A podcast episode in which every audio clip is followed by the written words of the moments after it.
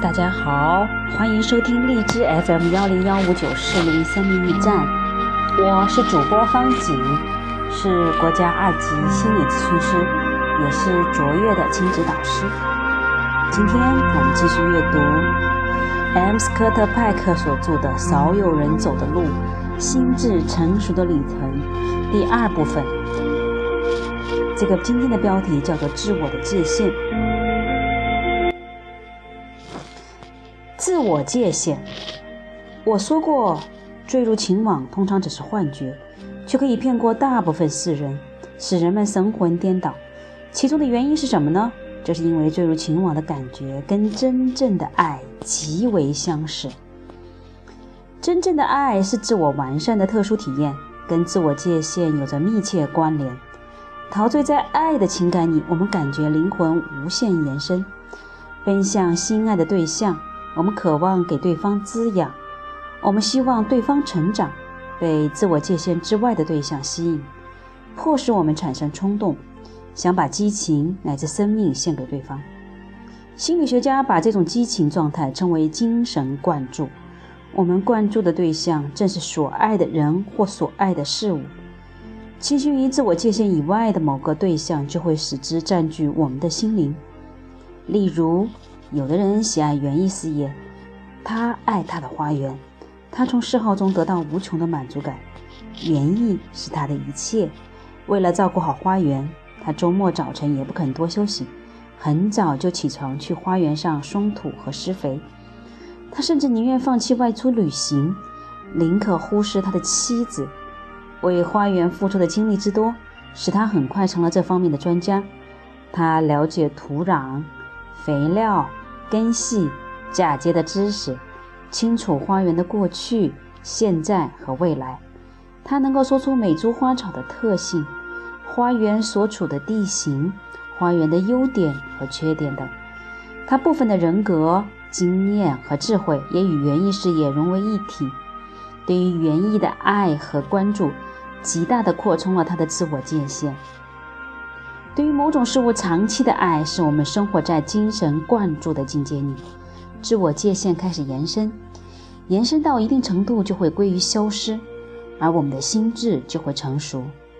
爱不断释放，自我与世界的区别也越来越模糊，我们与外在世界融为一体。随着坠入情网的彻底终结，我们一次又一次产生狂喜，我们。与所爱的对象真正结合，也许它不比坠入情网的激情更加狂热，但它更加稳定和持久，也能使我们更为满足和惬意。以恋爱为特征的高峰体验和心理学家亚伯拉罕·麦斯劳所说的高原体验不是一回事儿。后者具有的高度既不容易忽然显露出来，也不至于一下子消失。但你可以长久地停留在上面，而不会轻易地衰落下来。性和爱不是一回事，却可能同时发生。在特定情形下，性爱和自我界限的崩溃有着某种关联，后者同样让人产生狂喜。自我界限刹那间崩溃，我们才可能变得极度忘情。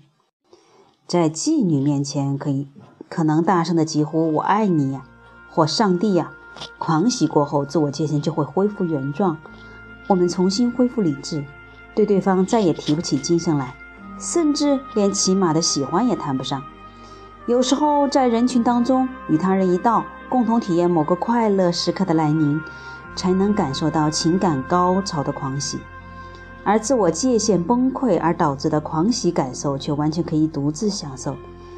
就在刹那间，我们忘了自己是谁，只感觉灵魂出窍，遨游太虚。我们消失在宇宙里，或和宇宙合二为一。这样的感觉只能持续短暂的时间，甚至只有短暂的一秒钟。真正的爱带来的狂喜，延续的时间更为长久。可是我们和宇宙融为一体，这种情形称为人性和神性的结合。在神秘主义者看来，宇宙原本浑然一体。我们通常说的恒星、行星、房屋、树、鸟、自我其实不是独立个体，而是宇宙有机的组成部分。认为眼前事物是孤立个体，这只是一种幻觉。印度教徒和佛教徒将此现象称为幻化。和其他神秘主义者一样，他们相信放弃自我界限，才能认知真正的现实。把自己孤立起来，感觉自己是宇宙中独立的个体，就不可能体验到宇宙的和谐统一。因此，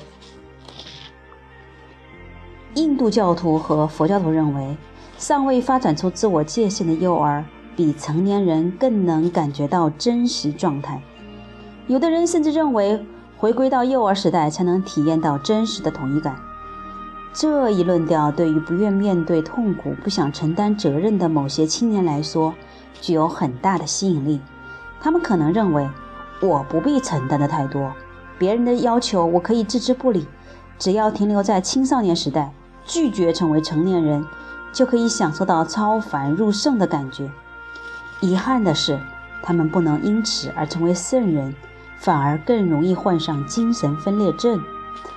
大多数神秘主义者相信，首先拥有某种事物或完成某些目标，才有资格放弃他们。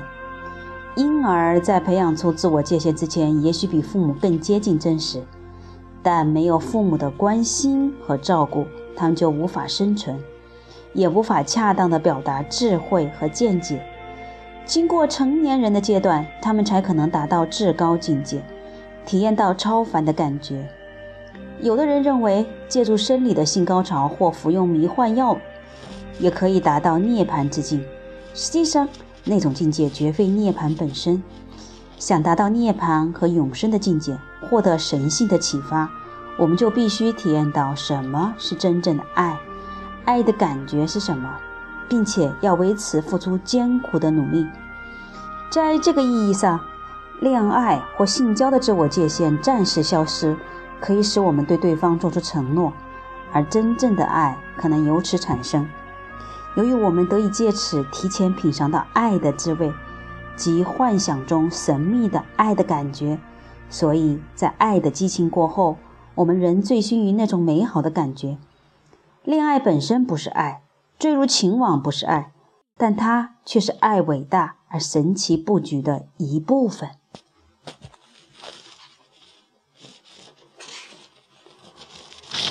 到这个这一段，各位又有什么感觉呢？好，我们继续读一读这一段的经典的句子。真正的爱是自我完善的特殊体验，跟自我界限有着密切关联。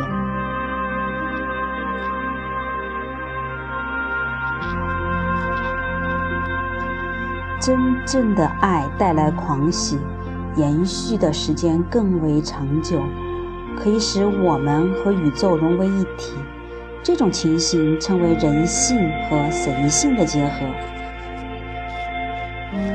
对于某种事物长期的爱，使我们生活在精神灌注的境界里，自我界限开始延伸，延伸到一定程度就会归于消失，而我们的心智就会成熟，爱不断释放。